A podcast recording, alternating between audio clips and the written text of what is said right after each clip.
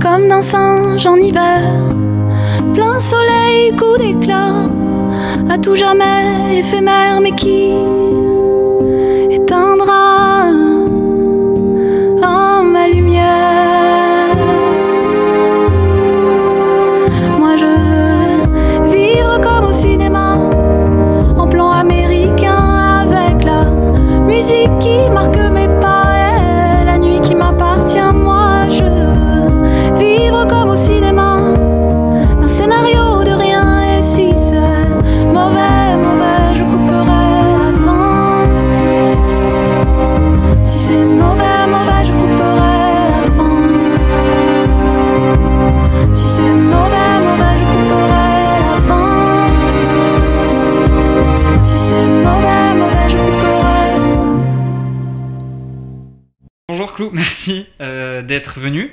Tu es née à Paris dans le 12e arrondissement. Oui. Tu t'appelles Anne-Claire Ducoudray. Ah ouais, Tu es connue du coup sous le nom de Clou. tout à Tu es fait. autrice, compositrice, interprète. Euh, Est-ce que tes parents ils te chantaient des berceuses quand tu étais petite? Euh, mes parents non, mais ma grand-mère, ouais, ouais, ouais. Mes parents, euh, j'ai pas souvenir du tout. Mais j'avais une grand-mère qui chantait beaucoup, grand-mère euh, paternelle, et elle chantait toutes sortes de, de- de vieilles comptines euh, que je connais encore par cœur et que j'adorais, qu'on chantait en chœur avec ma sœur. Et euh, tu peux nous en chanter une? Ah là là. Vous connaissez Au Marche du Palais? Oui. Faut que je vous en fasse une que personne ne connaît. Euh, euh, Au Bois Joli, vous connaissez? Non. Voilà, on va faire ça. Au Bois Joli, il y a des violettes, de l'aubépine et de l'églantier. J'irai ce soir pour en faire la cueillette, et j'en mettrai plein mon tablier. J'ai lié ma botte avec un brin de paille, j'ai lié ma botte avec un brin d'osier. Je crois que ça continue comme ça longtemps. Quelle est la première chanson que tu te souviens avoir chantée? Écoute, je me souviens avoir chanté euh, euh, Le chapeau de Zozo. Vous connaissez cette, cette chanson? Le chapeau Non. de Zozo? Euh, Avez-vous vu Le chapeau de Zozo? Et c'était à la maternelle, dans le 20e, et c'était spectacle de fin d'année. Voilà, on chantait avec toute l'école euh, Le chapeau de Zozo. Ouais, c'est très très chic. Tu peux nous chanter le chapeau de Zozo? Je m'en souviens pas très bien. Euh, c'était Avez-vous vu le chapeau de Zozo? Et après, j'avoue que je me souviens pas. Mais euh, ouais, ouais, c'était drôle. Comment est-ce qu'on te parlait quand tu étais petite? Comment on me parlait? Qu'est-ce que tu veux dire? Est-ce qu'on s'adressait à toi plutôt sous la forme d'une adulte ou euh, vraiment d'une enfant? Comment est-ce qu'on s'adressait à toi? Avec quels mots? Quel type de langage? Ouais, c'était très différent. J'avais un père qui, qui nous parlait pas très bien. Euh, et, donc nous parlait comme à des adultes. Et puis, euh, je dis nous, ma soeur et moi, parce qu'on était euh, toutes les deux très proches. Et puis ma mère qui était beaucoup plus empathique. Donc c'était beaucoup de, gentillesse, mais, mais, mais à l'excès, quoi. Donc c'était un peu schizo à la maison. voilà, il y avait des jours formidables et des jours vraiment durs, mais, mais bon, ça, ça, ça rend schizophrène. D'ailleurs, je suis un petit peu schizophrène. Tu dis que ton père te parlait mal Est-ce que je peux te demander pourquoi? Ah bah faut lui demander à lui, moi je peux pas savoir. hein. Mais, euh, mais oui, il parlait très mal, ouais. Mais il parle, il parle mal à tout le monde, hein, donc euh, c'est pas tellement le... C'est pas tellement ses filles euh, le problème. Comment est-ce que ta famille t'a familiarisé avec les arts? Alors ça, c'est une chance, je crois, parce qu'ils ont tous les deux eu une grosse revanche à prendre, mes parents. Euh, on leur a un peu interdit de faire ce qu'ils voulaient faire de manière artistique. Et, euh, et ils ont voulu mettre le- leurs deux filles euh, au piano, au conservatoire très vite. Et ils écoutaient énormément de musique, il y avait beaucoup de, disques à la maison. Donc, et j'ai beaucoup aussi regardé de, de films avec mon père. Et puis, et puis voilà. Et la littérature aussi, c'était un loisir autorisé, on avait le droit. Euh, donc, euh, parce que c'est chic de lire, bien sûr, ça rend intelligent. Donc, euh, donc j'ai beaucoup, beaucoup lu. Mais c'était un rapport très euh, 19e siècle. C'était un, un rapport pour, pour être bien élevé, quoi. Voilà, c'était en aucun cas pour en faire un, un métier. Justement, alors tu dis que dans, dans plusieurs interviews, et là du coup tu dis que tu avais un compagnon de vie très fidèle qui était le livre. Une, enf- t'étais Ouais. une enfant assez solitaire apparemment. Ouais, tout à fait. Bah, quand on a un père pas sympa, on, on reste dans sa chambre. Et, euh, et, et oui, j'avais une vie euh, extérieure qui était très pauvre, mais une vie intérieure qui- que j'essayais de, de rendre riche. Et pour les la rendre riche, je lisais énormément. Euh, et, puis, euh, et puis voilà, ça me permettait d'être seule sans lettres. On n'est jamais seul avec un, avec un livre. Je parle comme une bibliothécaire euh, de, de collège. On n'est jamais seul avec un livre, donc euh, lisez. Est-ce qu'il y a un livre en particulier qui t'a marqué ou pas dans ton enfance? Ouais, alors quand, quand j'étais toute petite, enfin toute petite non, je pense que le livre qui m'a fait aimer la littérature vraiment, c'était Les Trois Mousquetaires de Alexandre Dumas, que, j'avais, que je lisais dans la collection de bouquins. Je sais pas si, si vous voyez la Mhm. collection de bouquins, c'est vraiment énorme. C'était un gros pavé, et je traînais ce pavé absolument partout. Mais après, j'en ai lu. Enfin, j'ai lu le Club des Cinq, j'ai lu des trucs plus légers, quoi. J'ai lu le Club des Cinq, et ça m'a permis de, de me dire, ah, le livre, ça peut être chouette, vraiment. Mhm. Euh, L'île au trésor, quand j'étais petite, ça, ça me fascinait. Ça me fascinait. et j'ai lu Daniel Pénac aussi. C'était tellement génial. J'espère que les gosses aujourd'hui lisent Pénac. J'ai lu Pierre Gris-Paris, je sais pas si vous connaissez. Les contes de la rue Mouffetard. Oui. Alors ça, alors ça, c'est tellement génial parce que c'est drôle, parce que c'est espiègle, voilà. Je peux continuer très longtemps. Il n'y a pas de limite. voilà. Euh, tu dis que tu joues du coup du piano. Tu joues aussi, tu joues aussi de la guitare? Alors la guitare, j'ai commencé beaucoup plus tard. J'ai commencé à 14 ans, je dirais, 15 ans. Il y avait une guitare dans l'appartement qui était euh, celle de ma mère. Euh, elle n'y touchait pas. Et euh, quand, quand j'ai arrêté d'aller au conservatoire, et donc j'ai arrêté le piano à peu près en même temps, je me suis mise à la guitare, qui était un peu plus démocratique. Quoi. On a le droit de jouer les Beatles sans, sans que tout le monde nous jette des cailloux, parce que parce qu'on avait le droit de jouer que du classique au conservatoire, donc c'était un peu triste. Et, et, voilà, et la guitare c'était un peu l'entrée vers la pop culture et vers les, vers les chansons un peu plus, un peu plus, comment dire, un peu plus populaire, ouais c'est ça, un peu plus populaire quel sentiment te procure cet instrument quand tu l'as entre les mains? La guitare? Hmm. ah, Que c'est un instrument pour homme. Euh, c'est très, très pénible ça. Euh, la guitare, ça vous casse la poitrine quand vous êtes une fille. Euh, sauf quand vous la jouez vraiment sur le ventre. Mais sinon, quand vous la jouez comme une guitare folk ou comme une guitare classique, elle vous tombe un petit peu sur le thorax. Et à chaque fois que je prends une guitare, sauf celles qui sont très fines, euh, je me dis à chaque fois que, que vraiment ça n'a pas été inventé pour les femmes et qu'absolument personne n'y pense. Voilà, je pense à ça quand j'ai la guitare entre les mains. Euh, donc c'est d'abord de l'agacement à chaque fois, et mais enfin j'exagère. En fait, j'adore ça et c'est vivant pour moi les instruments. C'est des personnes vivantes. Depuis toujours, tu voulais faire de la musique ou pas? Pas du tout, mon Dieu, non. Non, non, non, j'ai, mais non, mais j'avais pas le droit d'y penser, donc euh, j'ai jamais, je me suis jamais fantasmée en chanteuse ou en quoi que ce soit qui avait un lien avec ça. C'était pour toujours un, hobby, et c'est devenu une envie euh, pro quand, quand j'ai eu 25 ans. Mais sinon, avant, vraiment, c'était, c'était pour moi, quoi. Et tu voulais faire quoi, du coup, avant? Avant, alors euh, c'est compliqué à expliquer, mais j'avais pas de, pas vraiment le droit d'avoir des goûts. Euh, donc, euh, donc, donc j'avais les goûts de mes parents et donc je voulais être journaliste, avocate. j'ai eu, j'ai quand même eu une période où, comme tous les enfants, j'ai eu envie d'être vétérinaire. Après, j'ai vu que les études étaient un peu compliquées. Et puis, j'ai eu envie d'être pompier aussi pendant super longtemps. voilà. Mais donc, rien à voir avec. Ah, et je voulais être écrivain. Ça, c'était mon rêve secret quand même. Je voulais être écrivain. Et pourquoi pas le droit d'avoir des goûts? Ah, c'est hyper compliqué à résumer. Mais en gros, euh, on n'avait pas le droit de, dévier de la ligne paternelle. Donc, euh, en psy, on appelle ça se créer un faux self. Pour se protéger, on se crée une fausse personnalité qui, qui fait qu'on ne va pas se faire engueuler par, euh, par la personne qui vous tyrannise. Et donc, on a une personnalité qui correspond à ce qu'elle voudrait que vous soyez. Et après, le vrai self, donc la vraie personnalité, elle s'exprime ailleurs, quoi. Et mais bon, après, on fait une thérapie et ça va beaucoup mieux. Et, euh, on décide de faire ce qu'on a envie de faire, même si c'est tardif. Euh, voilà. quelles études t'as faites?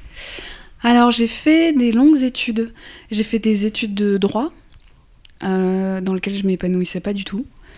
Malgré les nombreux stages que je faisais pour essayer de rendre la chose vivante et intéressante.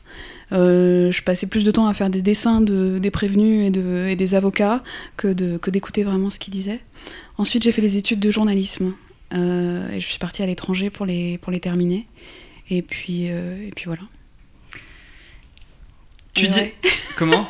Non, non, vas-y, continue. tu dirais quels sont tes types d'influences Tes influences musicales? Musical euh, Je pense que c'est un, triangle des Bermudes euh, assez étrange. Il y a d'un côté le, la chanson française, un peu tradie.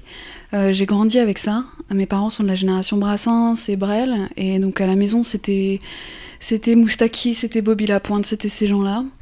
Il y a aussi un, une autre pointe du triangle qui serait la, la pop américaine. Euh, qui est venu euh, qui est venu après et qui est venu avec euh, euh je saurais même pas dire mes parents ils, écoutaient tellement de tout quoi. Ils écoutaient Madonna quoi. Ils écoutaient Michael Jackson. Il y avait les Beatles à la maison. Il y avait la folk américaine que j'ai découverte après. Mais c'est grâce à eux. Il y avait un disque de Simon Garfunkel que, que, que je ne leur ai jamais rendu qui est resté dans ma discothèque.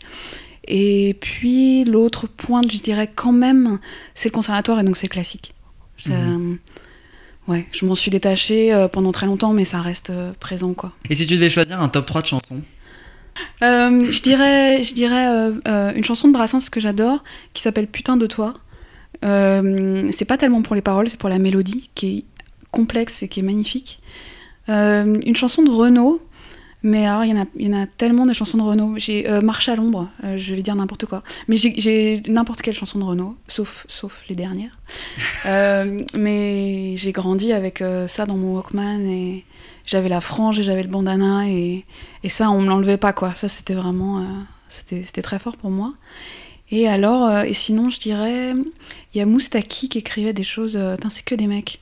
Euh, Moustaki je crois quand j'étais petite. Il y a une chanson qui s'appelle euh, ça fait passe passe le temps il n'y en a plus pour très longtemps qui est magnifique. Donc ton, ton prénom de scène, Clou, ça a un rapport à voir avec des clowneries C'est ça Oui, tout à ça. fait. Ouais, ouais. On, on y est, on est là. Ouais. Euh, un, un des, une des manières de m'exprimer quand j'étais petite, qui était autorisée, c'était l'humour et qui était, euh, qui me permettait moi d'être, euh, de dire des choses sous couvert de plaisanterie, de dire la vérité sous couvert de plaisanterie, et tout passait. parce que c'était drôle. Donc je faisais beaucoup beaucoup de, de blagues, de... j'étais très insolente, mais à la limite quoi, à la limite Mhm. genre ah elle est mignonne, et puis voilà. Euh, et, et voilà, donc on m'appelait euh, Anne Clown. Euh, et puis il y avait aussi ma sœur qui prononçait très mal euh, Anne Claire, donc ça devenait euh, Anne Cla, Anne Clou. Voilà, un défaut de prononciation plus, plus le clown égale clou, que j'ai gardé depuis, depuis tout ce temps. C'est quoi la clownerie la plus drôle que t'aies faite? Je crois, je, je- oh là là, j'en sais rien. Euh, je crois que c'était pas très drôle. Je crois que j'avais, j'avais menti à mes grands-parents et je leur avais dit que l'ascenseur était en panne et ils avaient pas vérifié. Et ils étaient, ils avaient, enfin, c'était affreux. Ils ont gravi les 10 étages à pied. J'habitais au dixième étage. Voilà, voilà. T'as été attaché de presse dans la mode? Ouais, tout à fait. Pourquoi ce travail? Qu'est-ce qui s'est passé, putain? Euh, Je travaillais dans la presse écrite et ça payait pas mon loyer du tout. Et j'avais pas euh, d'aide particulière euh, extérieure, donc je. Bon, euh, je me suis dit à un moment donné, il faut, faut aller bosser. Et euh, j'ai une amie d'une amie qui m'a qui m'a dit qu'elle connaissait quelqu'un qui cherchait une attachée de presse dans la mode. Je, lui avais dit, mais tu sais, j'ai aucune compétence dans le domaine. Elle m'a dit, non, mais je cherche quelqu'un qui est bilingue et qui présente bien. Bon, bah, je parlais anglais et je présentais pas trop mal. Euh, L'entretien s'est extrêmement bien passé.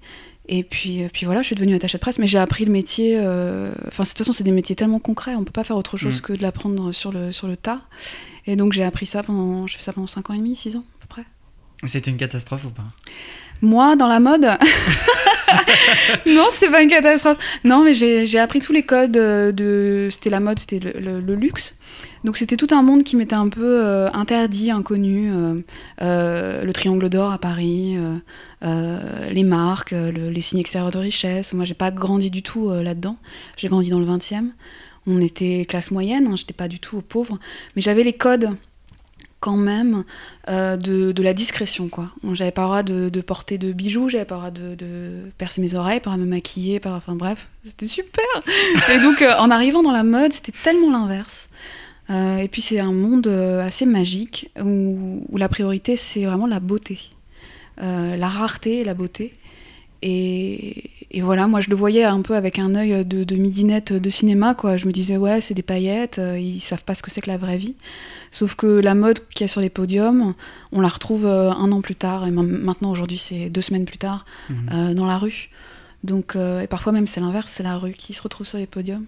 Il y a un lien très très fort entre, les, entre, entre la mode et, et la vraie vie. Et euh, ouais, donc euh, j'étais pas du tout comme un poisson dans l'eau, j'ai beaucoup bossé pour, pour choper les codes. Mais c'était très formateur. Alors, on va, on va avancer un peu dans le temps. T'as été Ouais. connu grâce à un télécrochet. Il y a maintenant de ça 8 ans, en 2013. Ah putain, ça passe trop vite. Non, attends, c'était 2013 Ouais. Enfin, Ah. j'ai lu que c'était 2013, ouais. Pour moi, c'est 2014-2015. Mais bon, peut-être, peut-être. Non, mais le temps passe. Vas-y. Le temps passe. Sur France Inter, où tu interprétais May the Force Be With You. Tout à fait. et c'est ce télécrochet qui te fait vouloir arrêter ton travail pour te concentrer à la musique. Oui, c'est. En tout cas, c'est un déclencheur parce que en sortant, j'ai perdu, hein, je suis arrivée deuxième, mais en perdant, j'ai quand même, euh, j'ai quand même eu quasiment six mois de ma vie où je suis passée à la radio, une radio nationale que j'aimais énormément. Je passais presque toutes les semaines, et, euh, ça a tout changé. Ils ont, validé un peu mon travail, mes chansons, quoi. Ils m'ont dit mais si c'est bien, Claude, ce que tu fais. Euh. Et donc en sortant de là, j'étais extrêmement triste de, de, ne pas gagner, bien sûr. Je suis retournée bosser le lundi le lendemain de la fête de la musique où, j'avais perdu. Et, euh, et c'est là que je me suis dit, il faut, il faut que je démissionne. Je sais pas quand, comment, mais il faut que je démissionne et il faut que je ne fasse que, que de la musique. Est-ce que est-ce qu'on peut dire que tu es une fan de Star Wars? On peut le dire, ouais. Mm, mm. ouais. ouais. on peut le dire. À partir du moment où on a un pyjama Star Wars, euh, ouais, on peut, on peut le dire, tout à fait. T'as aimé la dernière trilogie ou pas? Non, je préfère qu'on n'en parle pas. non, par contre, si la dernière trilogie, elle a rattrapé un peu. Euh, elle, a, elle a sauvé les meubles. Elle a sauvé les meubles, mais elle est tellement gangrénée par l'esprit Disney que ça devient des films d'aventure, ça ne devient plus de, de la science-fiction. Euh, ça devient euh, des films de guerre, ça devient des films avec des personnages rigolos et sympas et avec des punchlines. Et c'est. Il y a, y a, plus l'ambiance que, que j'aimais moi dans les. ça fait vraiment réac, mais c'est vraiment ça. Euh, je, je, n'aime que le 4, 5, 6. Et pas le 1, 2, 3 ça, je préfère qu'on n'en parle pas du tout. Ça, c'est une catastrophe. Hein. ok? C'est une catastrophe. Encore pire que le 7, 8, 9 Bien sûr. Ah, mais le 1, 2, 3, c'est. C'est mais tout est sur fond vert. Il y a. La musique, elle est omniprésente, on dirait une série B. Euh, les personnages, ils jouent pas bien, ils sont mal dirigés. Euh, c'est hyper manichéen. L'épisode 1, il n'y a pas, a pas d'humour du tout. Euh, Jar Jar Binks, je préfère pas en parler non plus. Enfin, je veux dire, il n'y a rien. Euh, Yoda en digital Ouais. Hein? J'ai Yoda en digital. Bah, moi, j'ai grandi avec le 1, 2, 3, donc. ouais. C'est pas possible. Et toi, tu, tu as aimé le 1, 2, 3 bah, moi, j'ai, moi, j'ai grandi avec le 1, 2, 3 et après, j'ai regardé le 4, 5, 6. Donc, forcément, que j'ai préféré le 1, 2, 3 au 4, 5, 6. Je vais, je vais pas pouvoir rester. Quel a été le moment où la force a été le plus avec toi? C'est, c'est... Quand, quand, on, quand on quitte un peu le, le monde étudiant et qu'on doit. La chanson, je l'ai écrite pour ça. On quitte le monde étudiant et qu'on devient vraiment adulte et indépendant et qu'on se rend compte que, que, que la vie, c'est pas c'est pas c'est pas simple du tout. Euh, en tout cas, qu'il faut s'y frotter. Euh, euh, donc, ouais, je crois que la force, elle était avec moi les premières années de, de travailleuse. Et celle où elle a été le moins avec toi? Quand j'étais petite, à plein de moments que j'ai oubliés, je pense, grâce au déni qui est formidable, qui vous aide à ne pas devenir fou. Mais quand j'étais petite, ouais. Alors, moi, je t'ai connu dans l'album de reprise de Yves Simon. D'accord. Quand tu chantais Les Gauloises Bleues en 2018. Tout à fait. Est-ce qu'on t'a demandé de faire cette chanson en particulier ou est-ce que c'est toi qui l'as choisie? Non, on m'a demandé. Euh, en fait, il restait quelques. il travaillait, c'est Bicos qui travaillait sur, euh, sur euh, cet album Hommage à Yves Simon. Ça faisait, je crois, un an ou deux ans.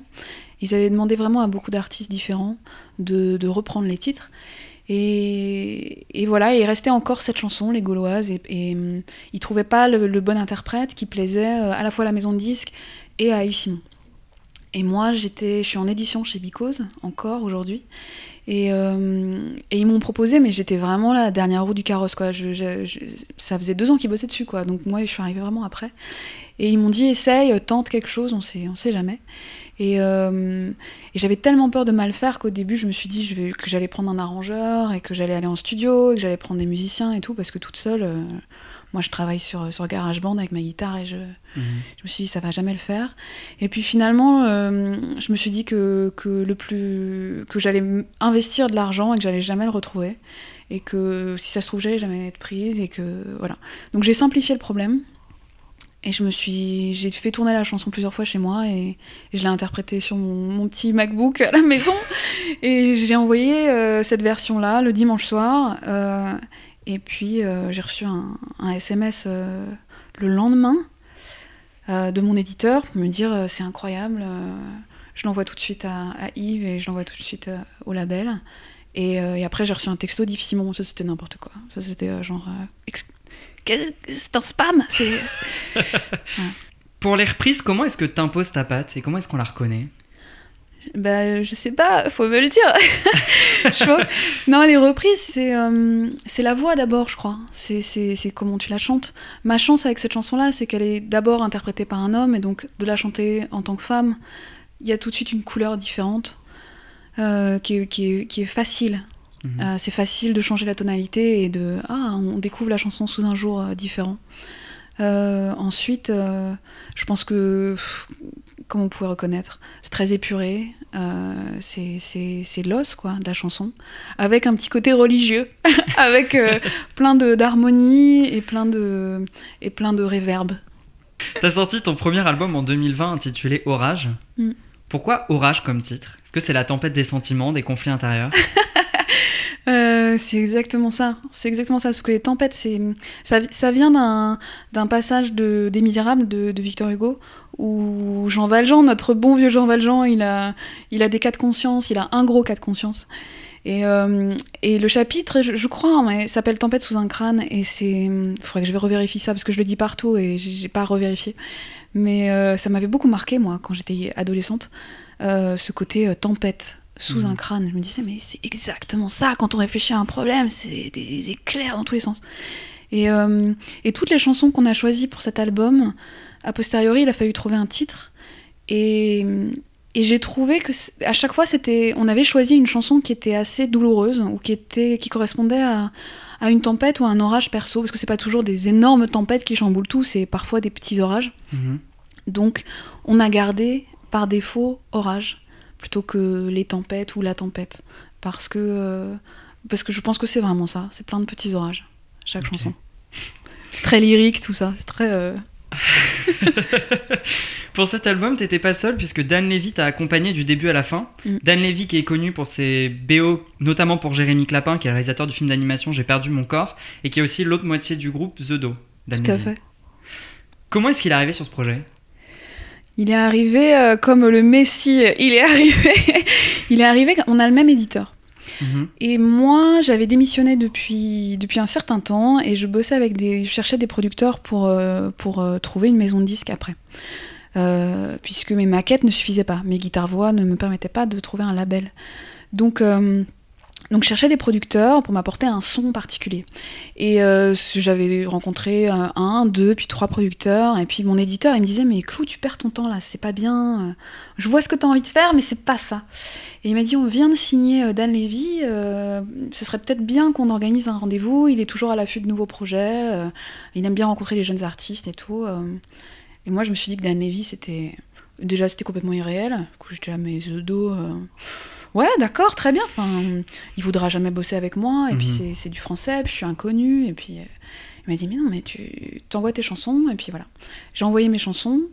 Euh, mon éditeur m'a dit, il aime beaucoup euh, ta voix, il a envie de te rencontrer.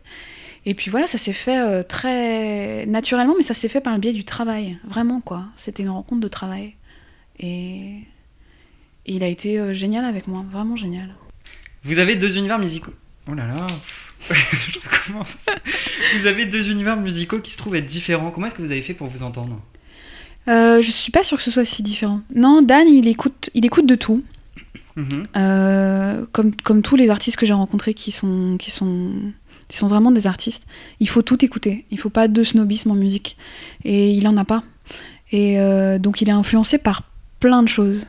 Et sa musique, elle est bien sûr très pop, elle est un peu électro, elle est très indé, euh, mais elle est aussi. euh, ses chansons se suffisent à elles-mêmes, c'est-à-dire que vous prenez une chanson de The Do, vous la jouez guitare-voix ou piano-voix, Mhm. ça tient. Et, euh, et c'est comme ça qu'on a travaillé. C'est vraiment en se disant. Enfin, c'est ce qu'il m'a dit. Il m'a dit il faut que tes chansons elles tiennent euh, guitare-voix, piano-voix. Et moi, je ne travaillais que comme ça. Donc, euh, on avait ce socle commun. voilà. Et puis, c'est un fou de chansons françaises. Il adore la chanson française. Il y avait ça en commun. Et puis, et puis c'est un, un bosseur qui, qui se fait pas de cadeau à lui-même.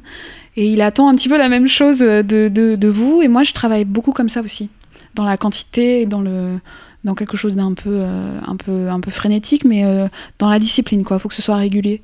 Donc, euh, donc non, on avait ça en commun quand même. Comment est-ce que tu résumerais ton album? Je suis obligée. Je suis obligée de, résumer mon album. je dirais que c'est de la chanson, mm-hmm. avant tout. Je dirais que c'est du contraste. C'est c'est une apparente légèreté, une apparente quelque chose de très dansant, de très pop, mais que si on prête l'oreille et si on écoute les paroles, il y a peut-être quelque chose d'un peu plus peu plus sombre derrière. Voilà, ça se résume pas du tout, hein, ça c'est pas un résumé. Euh, ouais, de la pop avec des textes, on peut dire ça, pop à texte. Qu'est-ce que tu penses du développement des plateformes d'écoute? Certaines personnes disent qu'elles sont la mort de l'industrie musicale. Euh, je pense que c'est très complexe comme question. On en a besoin. Je trouve que, enfin, je trouve que déjà c'est un outil génial. On a une discothèque à notre euh, portée, à portée de clic. Euh, moi, à mon époque, c'était un truc qui passait à la radio. Il fallait qu'on se précipite pour appuyer sur record avec le, le, radio cassette.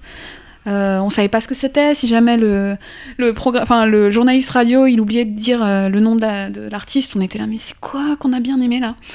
Donc et après, il fallait le retrouver à la FNAC, il fallait l'acheter. Enfin bref, c'était tout un parcours du combattant qui a plus. Il n'y a plus du tout, il y a Shazam, c'est incroyable quoi. Donc on gagne vachement de temps. Euh, donc c'est un outil démocratique. Euh, la musique est super accessible. Et, euh, mais par ailleurs, c'est un peu brutal pour les artistes parce que notre musique n'a quasiment plus de valeur. Mm. Voilà. Et ça, euh, ça c'est vraiment très dur. Pourquoi plus de valeur? Comment ça? Bah, Parce qu'on est, on est très peu rémunéré euh, au stream.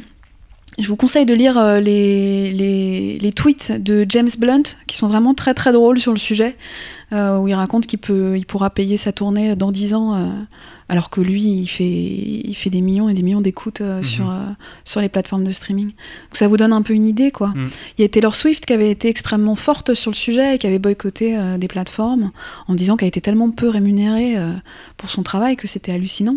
Mais ça, c'est des mastodontes qui peuvent se permettre mhm. de dire quelque chose. C'est vrai que c'est plus compliqué. moi, pour moi, c'est une chance, les plateformes de streaming, parce que je touche des gens qui qui vont pas aller acheter de CD. Donc, euh, ou qui n'écoute plus, ou n'écoute pas la radio, voilà, qui n'achète. Voilà, exactement.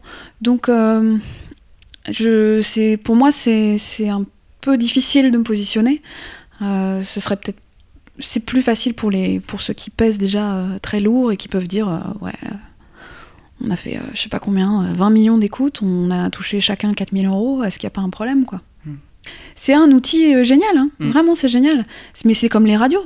Mm. Euh, quand on est programmé dans une radio, on, va toucher euh, des, gens qui, a priori, euh, déjà vous connaissent pas, et puis, et puis ils, vont, ils vont scotcher, ils vont mettre plus fort, ils vont se dire oh là là, mais c'est qui mm. Moi j'ai plein de messages de, gens qui me disent Je vous ai entendu sur France Inter, je vous ai entendu sur Europe 1, je vous ai entendu. Enfin, mais ça c'est, ça, c'est précieux quoi. Mm. Mais j'ai la chance, ma chance, moi, c'est d'être en radio. Je pense que quand on n'est pas en radio, ouais, c'est autrement plus compliqué. On remarque sur ton album Orage qu'il n'y a qu'une chanson en anglais, tandis que sur ton premier EP en 2016, il y avait trois chansons sur six qui étaient en anglais. Pourquoi avoir choisi cette chanson-là? Euh, En fait, au début, on voulait garder que du français. Je voulais vraiment passer un cap et me dire que j'étais capable de, tout faire en français. Et puis, euh, tôt ou tard, c'est quand même une maison. Euh, bon, ils font, ils font plein de choses, hein. mais le fait d'être signé chez eux, ils m'ont signé pour mes chansons en français. Et, et je voulais me dire que j'étais capable de faire un disque entier en français. Et puis euh, il y avait cette chanson qui existait avant que je rencontre euh, Dan, euh, qui s'appelle Tomorrow, et qui, qui, qui, est une chanson qui m'a vraiment permise de, que, que j'ai écrite en 2016, au moment où j'ai décidé de démissionner. Et, et c'était une période vraiment difficile. C'est vraiment compliqué de toute proportion gardée, des trucs beaucoup mhm. plus durs que ça. Euh, mais se, dire allez je me lance dans la musique je fais que ça et puis euh, je me laisse deux ans parce qu'en fait mes économies vont pas au-delà donc en fait si au bout de deux ans j'ai pas tous mes trucs je retourne bosser et j'avais besoin de me rassurer un peu sur, euh, sur l'avenir et, et, je trouvais que enfin cette chanson parle de ça parle de demain et de l'angoisse que c'est pour moi demain et c'était important symboliquement qu'elle soit présente sur l'album parce qu'en plus elle est très folk euh, elle est, elle est, c'est un accordage blues. C'est un petit hommage à Johnny Mitchell. Si, si vous connaissez Johnny Mitchell et son répertoire, il c'est, son accordage et c'est sa manière, euh, non pas de jouer, mais, mais c'est ses accords. Et euh, voilà. Mais on l'a mise à la fin. Et alors, je vais te demander de Je répondre. parle trop. Ouais. Non, je vais te demander de répondre en anglais. What? Oh là là, et puis alors moi avec mon accent. T'as un accent? Vas-y. Ouais. According to you, what tomorrow will be made of? Tomorrow will be made of hope, I hope, and and new projects and maybe happiness. You're not happy. Yes, I am. Well, today? yes, I am. Yes, it's, fi- I'm fine. Tu dis que chaque chanson te touche ou a un sentiment. Quelle est la chanson qui t'a le plus prise au trip? Dans, dans celles que j'ai écrites, Ouais. elles sont toutes, euh, elles sont toutes euh, très proches de, de, de la peau.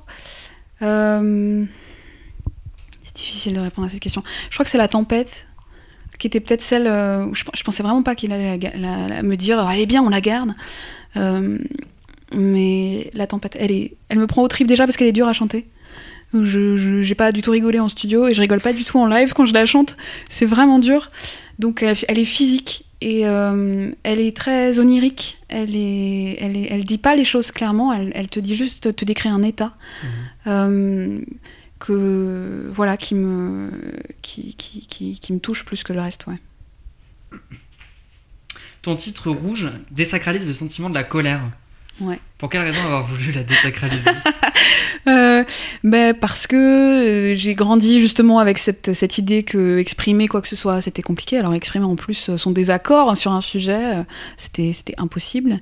Et, euh, et, j'ai et aussi en tant que femme, je pense, hein, j'espère que c'est pas du féminisme à, à deux francs, mais, euh, mais on, on- on nous apprend moins à, à exprimer justement nos désaccords et à, on n'a pas vraiment le droit de se mettre en colère. On l'a de plus en plus, mais, euh, mais souvent c'est, on est taxé d'hystérie ou de, ou de, oui c'est passager la pauvre. Non mais euh, excusez-la, voilà. Mhm. C'est jamais légitime, c'est jamais normal, euh, alors que la colère c'est déjà le début de l'expression de quelque chose de, qui a un problème. Euh, c'est communiquer, c'est euh, verbaliser, c'est euh, c'est déjà trouver des solutions. Mhm.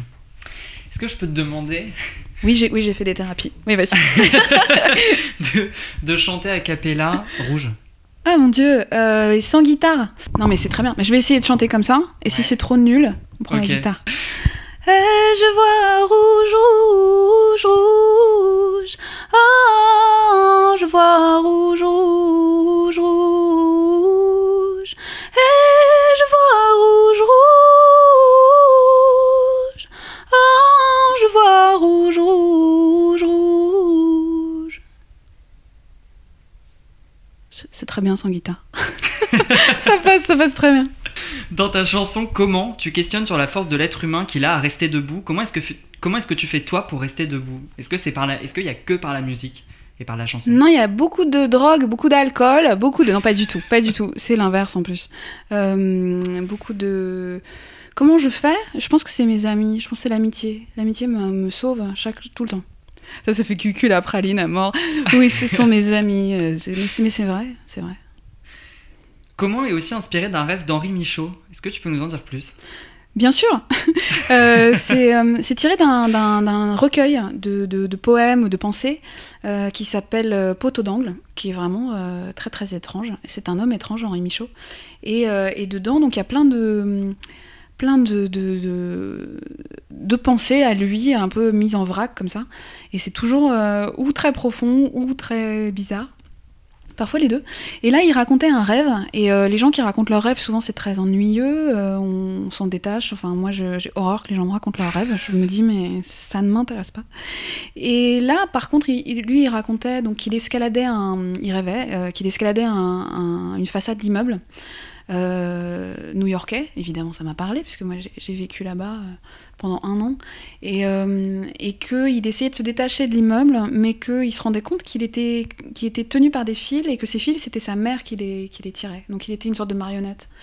Euh, et, et voilà, ça, ça continue évidemment. Moi, ça m'a, assez bouleversée. Je me suis dit, mais oh, waouh, c'est une métaphore de la vie ce truc. Euh, on est tous en train d'essayer de, de sortir un peu de notre fosse et de grimper, d'aller en haut. On sait pas trop où, mais en haut.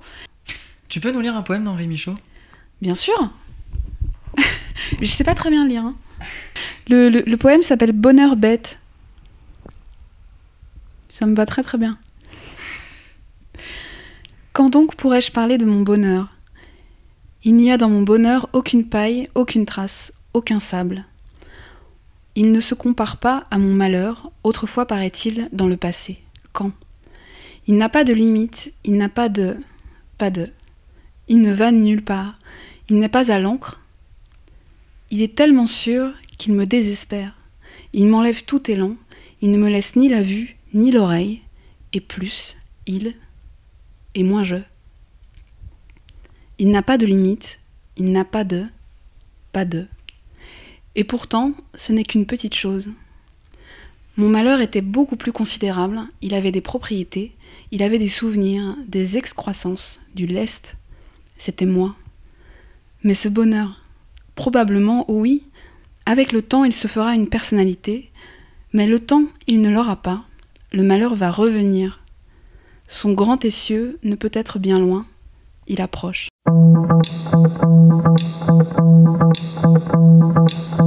C'est un rêve et on le sait. Accroché à la paroi. Par un fil de soie, on grimpe, ça va de soi. Sans regarder en bas. Et on fait le tour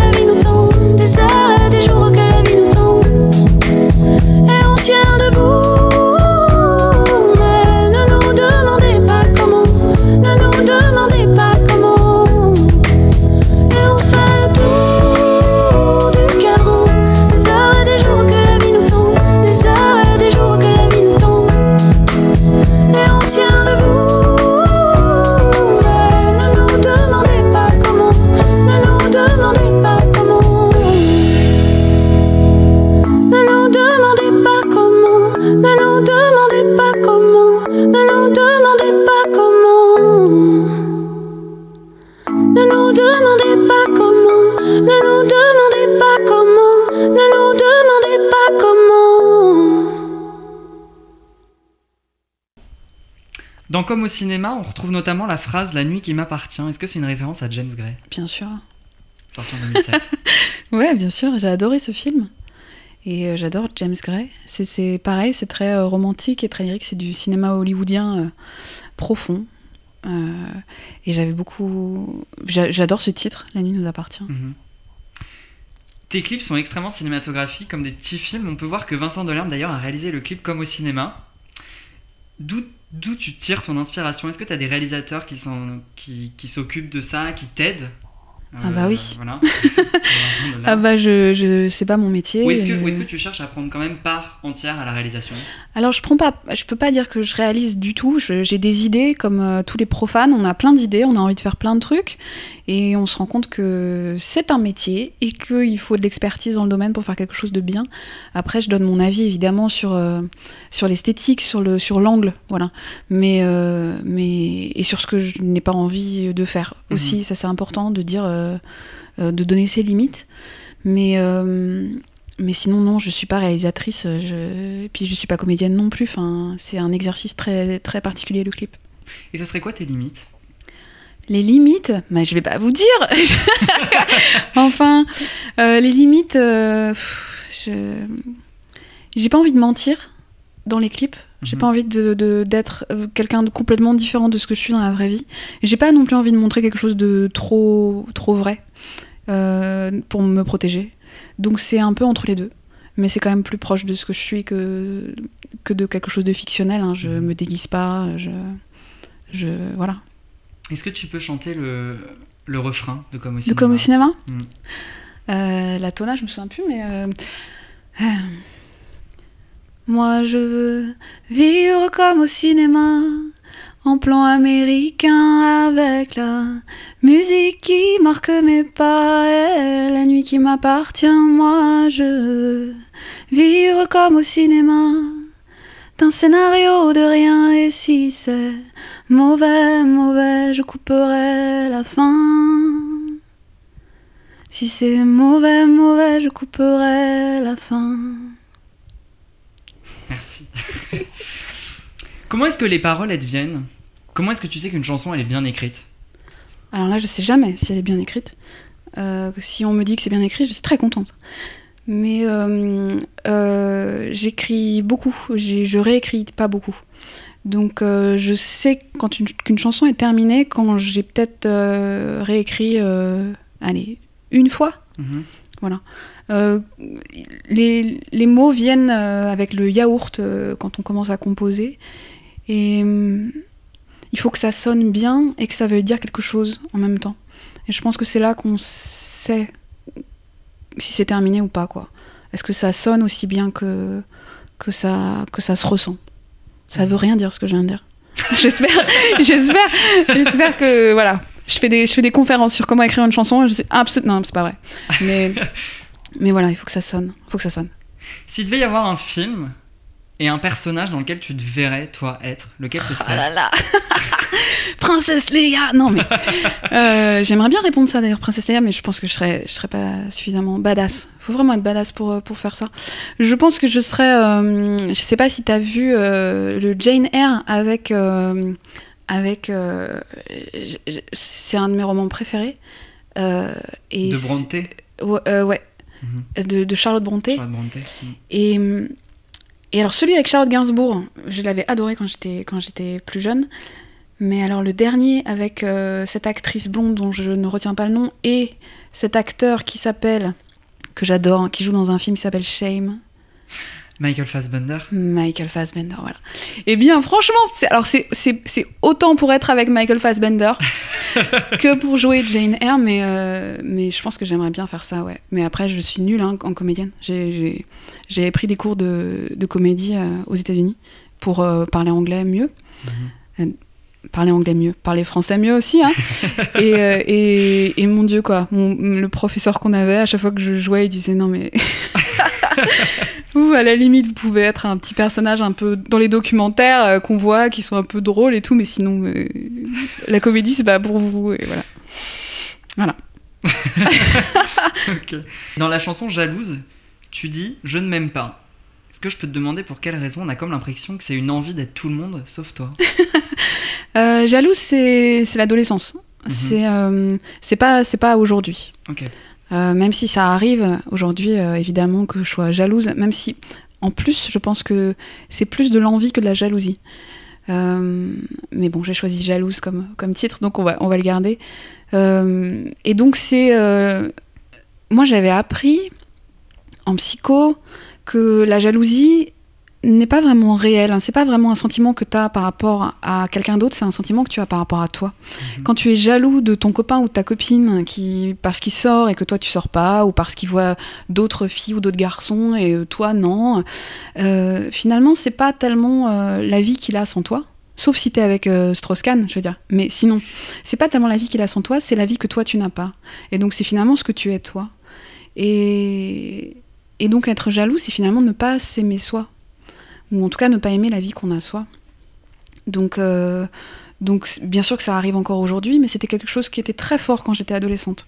Où j'avais vraiment l'impression d'avoir tous les stigmates de la terre, euh, physique et intellectuelle, et que, euh, et que tous les autres avaient euh, été, étaient évidemment bénis des dieux, et que, et que voilà, et je, je, je, je crevais d'envie de- d'être d'être absolument comme tout le monde, sauf comme moi.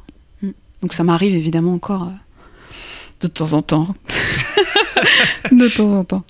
Est-ce que tu peux dire que jusqu'ici tout va bien dans ta carrière et dans ce que tu imaginais qu'elle serait Ah, tous mes efforts sont justement dans le, le, le fait de ne pas anticiper, de ne pas imaginer, et de ne pas trop projeter. Il faut évidemment de l'ambition, sinon tu peux pas faire ce métier sans Mhm. ça. Euh, il faut de l'ego, il faut, il faut, il faut, il faut montrer qu'on vaut quelque chose et qu'on a des choses à dire. Mais alors si on commence à projeter et à anticiper, à se dire j'aimerais que la carrière elle fasse comme ça et tout, oh, on s'en sort pas parce que ça se passe jamais comme on pense que ça va se passer. Jamais. Comment est-ce que tu caractériserais ta voix? Euh, fragile. Euh, fragile, aigu. Euh, avec, avec du souffle. On m'a dit que j'avais une voix confortable. Que j'ai trouvé ça tellement. C'est c'est un- c'est quelqu'un de, la- de la radio qui m'avait dit ça. Il m'avait dit Vous avez une voix de radio, vous avez une voix confortable. Ça m'avait beaucoup touché. Est-ce que tu penses aux victoires de la musique? Mais pas du tout, quoi. Mais pas du tout. Alors, euh, je pense aux Victoires de la musique quand ça passe, euh, au début de l'année. Euh, tu veux dire pour, pour l'album, là? Ouais. je, je pense que je suis loin, loin, loin. J'ai, je pense, deuxième album ou troisième album, peut-être, je Mhm. pourrais. Quoi que je te dis ça, non, pas du tout. Oui, tout à fait, j'y pense. Dans le fond, dans le fond, tu y penses quand même? On y pense tous, mais je, je pense qu'il faut. Si... Vraiment, sans fausse modestie, il y a un truc de lucidité et, euh, et ça se joue pas que. À, ça se joue à plein de facteurs en fait qui m'échappent complètement. Si c'était que à la fierté que j'ai par rapport à l'album, je te dirais ouais, bien sûr, j'y pense. Euh, mais c'est, il y a plein d'autres choses qui, qui m'échappent et, et je peux pas, je peux pas dire non honnêtement. euh, Si j'y, ce serait me faire un petit peu mal. La meuf, elle a trop pas confiance, quoi. Genre, euh, non, pas du tout. Pas du tout. Mais je pense au César, par contre.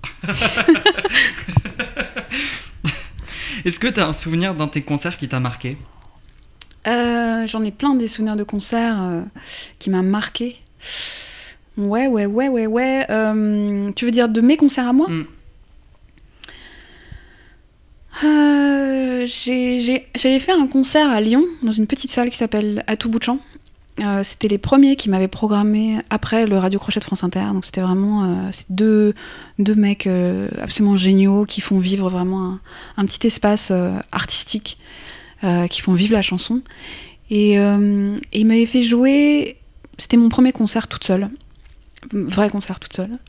Et j'avais été tellement bien accueillie là-bas, tellement chaleureusement.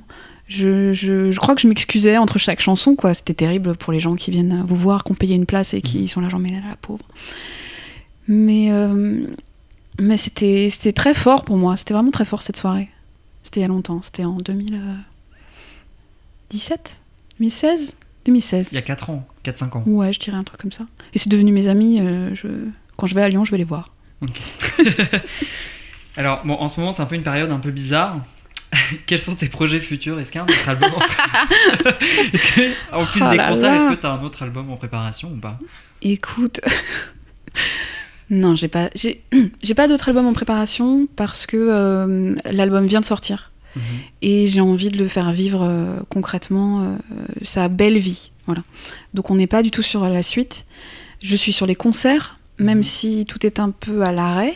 je suis quand même sur les concerts et, et j'espère, j'espère que 2021 sera sera plus clément avec les artistes euh, de live. Euh, après, je continue à composer, je continue à écrire, et...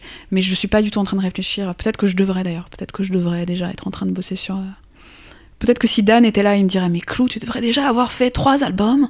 Euh, mais non, non, j'y pense pas encore. Ok. Est-ce que tu aurais des conseils à prodiguer à des étudiants qui souhaiteraient se plonger dans le milieu de la musique? Euh,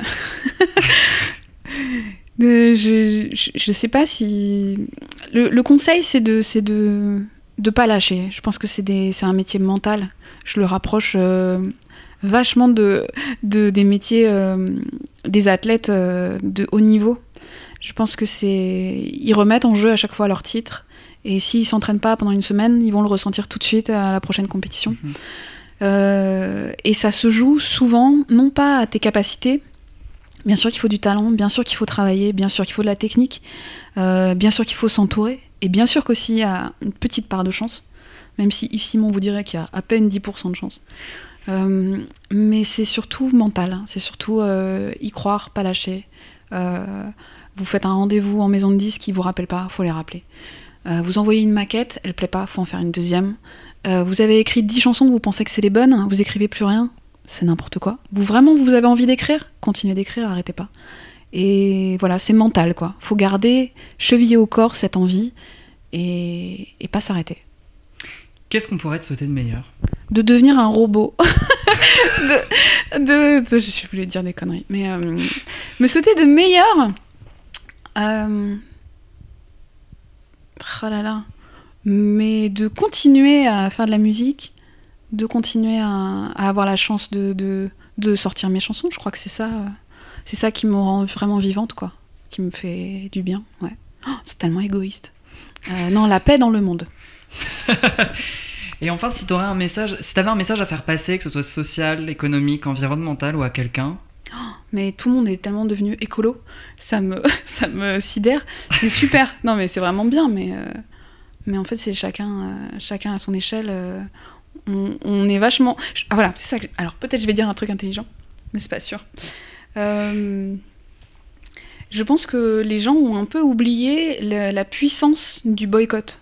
Mais vraiment la puissance du boycott. Il, y a, quelques années, il y avait une, usine qui, avait fait faillite, qui avait été revendue par, des grands patrons et tout. Et, et c'était, euh, c'était du thé, je crois. Je- J'espère que je dis pas de conneries. C'était les Fralib avec euh, du thé. Et, euh, et il y avait eu tout un mouvement de solidarité avec cette usine pour qu'elle ne ferme pas.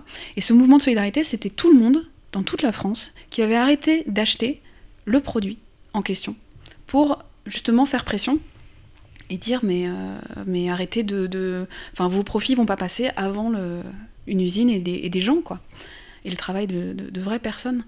Et, euh, et le boycott avait tellement bien marché, mais tellement bien, que euh, les grands patrons avaient cédé.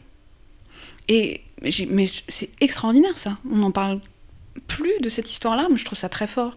Je pense qu'on on- on oublie que chacun, on peut agir à notre manière. Si on n'a pas envie de voir, Putain, je vais dire n'importe quoi, mais si on n'a pas envie de voir bah, des, des bouteilles en plastique, il faut arrêter d'en acheter. Mhm. T'arrêtes d'en acheter, putain. T'arrêtes. Voilà. Euh, si tu veux plus qu'il y ait de, de- de produits transformés avec, eh ben t'arrêtes d'en acheter. Et ça, c'est vraiment beaucoup plus fort, je trouve, hein, que de faire des pétitions en ligne et de dire oui, je suis contre à faire des, faire des posts Instagram. Ok, super, bravo mec. Mais concrètement au quotidien, est-ce que tu, est-ce que dans tes choix, tu arrives à, à, à exprimer cette, cette envie-là, quoi? Voilà, Ok. le boycott. Bon bah merci beaucoup, Clou. Mais c'est moi. venu. Merci beaucoup. Merci de m'avoir reçu. Merci à la chanteuse Clou d'être venue participer à ce podcast. Merci à Jean Azé pour la prise son, ainsi qu'à David Valigny pour le générique composé pour l'émission. Merci aussi à vous qui écoutez ce podcast. N'hésitez pas à dérouler la bobine avec moi. Pour plus d'informations, consultez la page Instagram qui porte le même nom que l'émission. C'est certain. Une balle sans impact. Pour moi, ça ne sert à rien. Et je